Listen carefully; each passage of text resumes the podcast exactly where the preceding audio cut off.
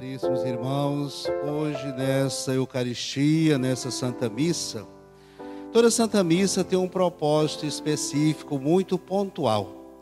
E o propósito dessa nossa Santa Missa é provocar de uma maneira intensa, verdadeira, autêntica, uma contemplação. O que é a contemplação? É ver, acolher e colocar em prática aquilo que é Deus na sua essência.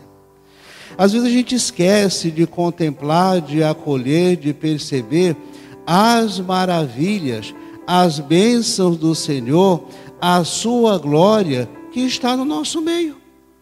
E a gente esquece de contemplar essas maravilhas e voltamos o nosso olhar para desgraças. É terrível quando a gente esquece da beleza que está do nosso lado, da bênção que está em nossas vidas e a gente às vezes se volta para a maldição.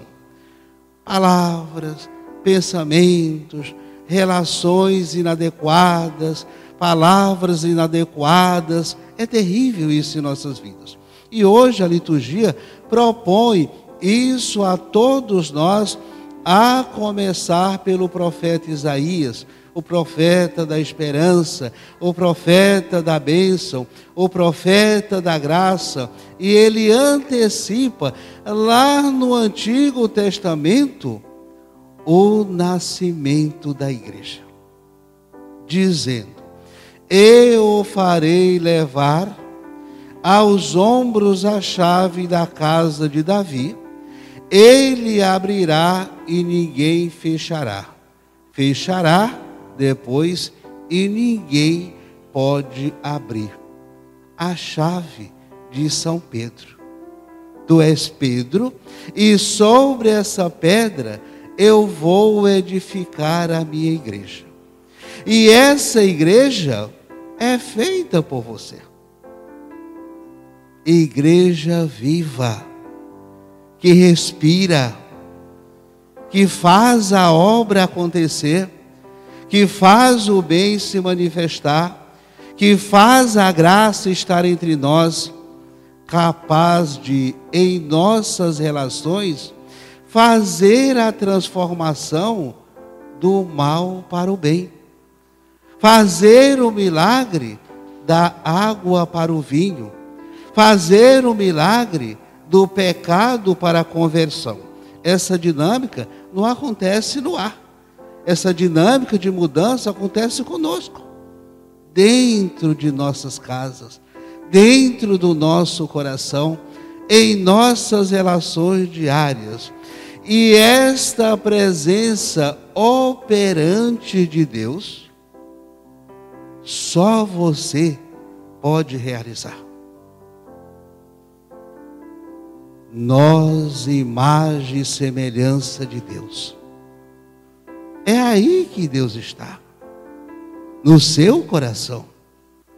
É aí que Deus opera os milagres e as maravilhas em você, em cada um de nós. E é através do serviço da justiça, da prática da santidade, que Deus se manifesta larga e abundantemente em sua vida, em sua igreja, em sua casa. Já a segunda leitura, São Paulo complementa esse pensamento do profeta Isaías, dizendo, mais uma vez, São Paulo eleva essa graça, a bênção, a glória de Deus, dizendo: quem conheceu os pensamentos de Deus?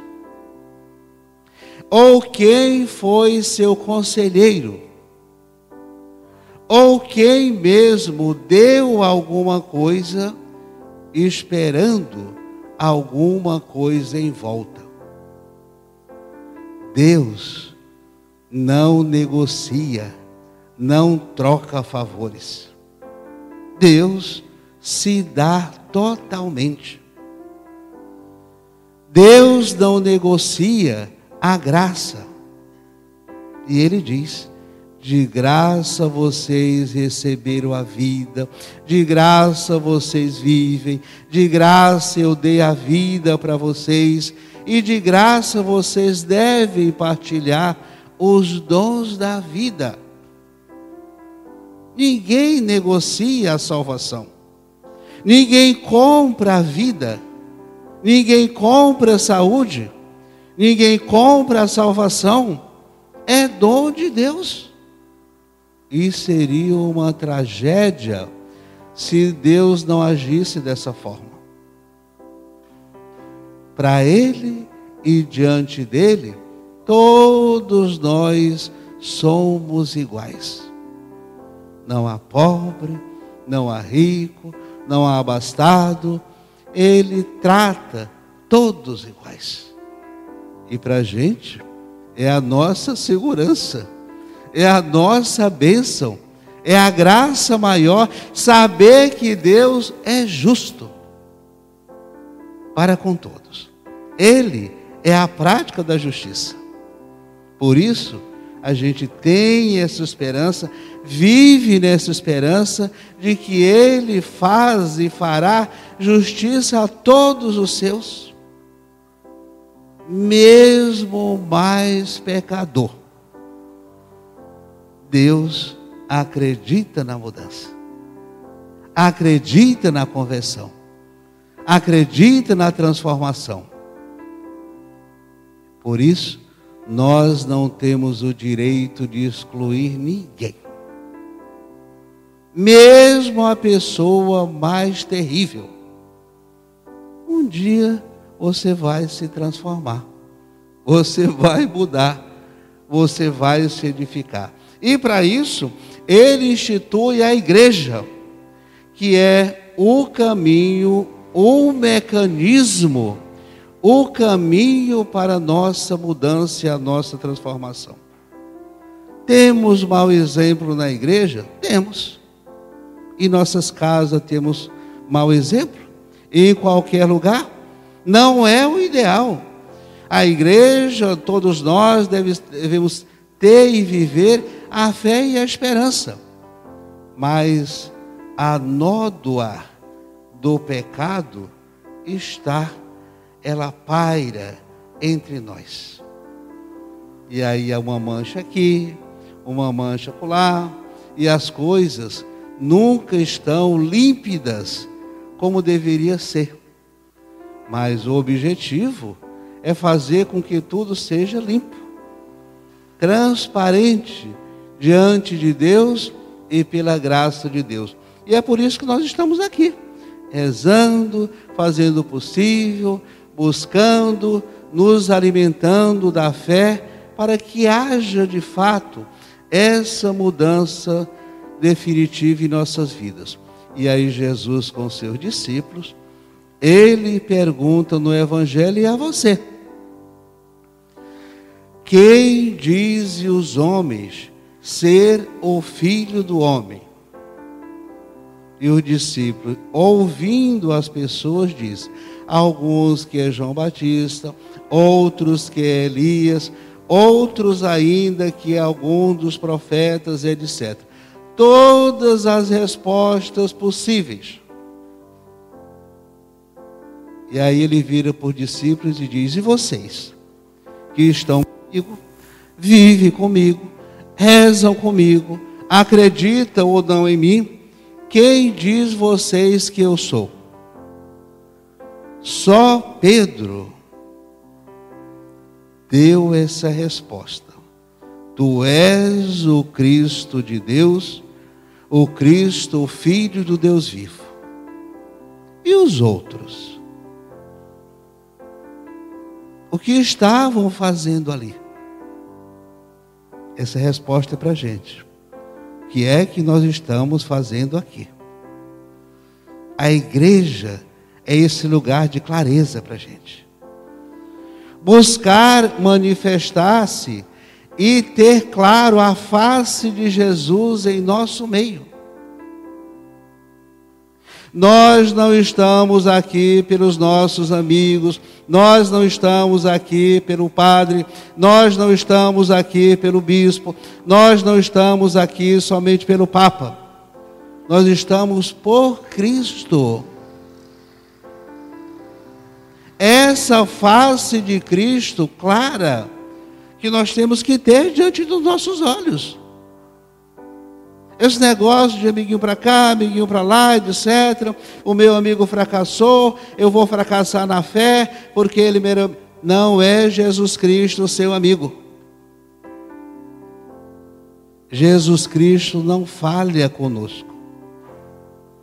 Jesus Cristo não é, deixa é, a vida de cada um para trás. Jesus Cristo é fiel a cada um de nós e só Ele é fiel. Ele não decepciona ninguém. As pessoas vão nos decepcionar. Cristo não. E é por isso que Pedro, o primeiro Papa, reconhece: Tu és o Cristo, Filho do Deus vivo do Deus vivo, não o Deus da morte, não o Deus que está no. pessoas que morrem e ficam no túmulo. Ele é o Deus da vida, da ressurreição, da esperança. É esse Deus que nós acreditamos. E os outros discípulos? O que viam em Jesus? Talvez um profeta, alguém que pregava, alguém que fazia milagre, mas a verdadeira identidade de Jesus, os discípulos, a maioria não tinham. E muitos católicos e cristãos não sabem ainda a identidade de Jesus. É como se fosse uma farmácia vou pedir alguma coisa quando eu estou doente. Quando eu tenho um problema, vou recorrer. Não é assim. Deus é presença, é o nosso companheiro na dor, na tristeza, na alegria. E aí, essa resposta de Pedro comove o coração de Jesus. E diz: Muito bem, tu és Pedro, e sobre essa pedra você, Pedro, eu vou construir a minha igreja, confiar a minha igreja, e o poder do inferno nunca poderá vencê-la. Ou seja, o pecado, a dor, os erros, os sofrimentos, as nódoas, as dificuldades não vencem a igreja. E vocês sabem muito bem disso o que se passou ao longo da história da igreja e a igreja permanece firme. Lembro do Papa João Paulo II, São João Paulo II? Todos diziam: se esse Papa morrer, a igreja vai acabar. Ninguém, absolutamente ninguém, é insubstituível. Jesus é insubstituível. Deus é insubstituível. O Espírito Santo é insubstituível. Mas as pessoas não. Vai um, vem outro. Essa é a dinâmica da vida. E essa chave que é dada a São Pedro, conforme anunciava o profeta Isaías na primeira leitura, ele abre e ninguém pode fechar. Quando ele fecha, ninguém pode abrir. Ou seja, a autoridade de Pedro é uma autoridade evangélica, de uma palavra firme, orientações conscientes, seguras, que nos ajudam a caminhar na fé e na santidade e você, meu irmão e minha irmã, é convidado nesse dia em que Cristo dá as chaves para Pedro, é para que ele possa nos ajudar a abrir nossos corações, às vezes endurecidos pelo pecado, pelo ódio, pela ganância, e transformar esse coração em um coração de carne.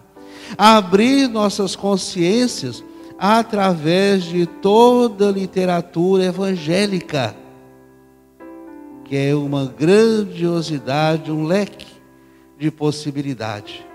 História da igreja, estude, procure se aprofundar, procure fazer um curso, procure o movimento da igreja, isso abre os nossos corações para que a gente possa viver mais intensamente e manter a nossa unidade, tanto com as pessoas quanto com a Santíssima Trindade, unido a São Pedro. Hoje o Papa e viver uma igreja mais autêntica, mais verdadeira, mais transparente que nos conduz ao céu, à santidade e à ressurreição. Assim seja.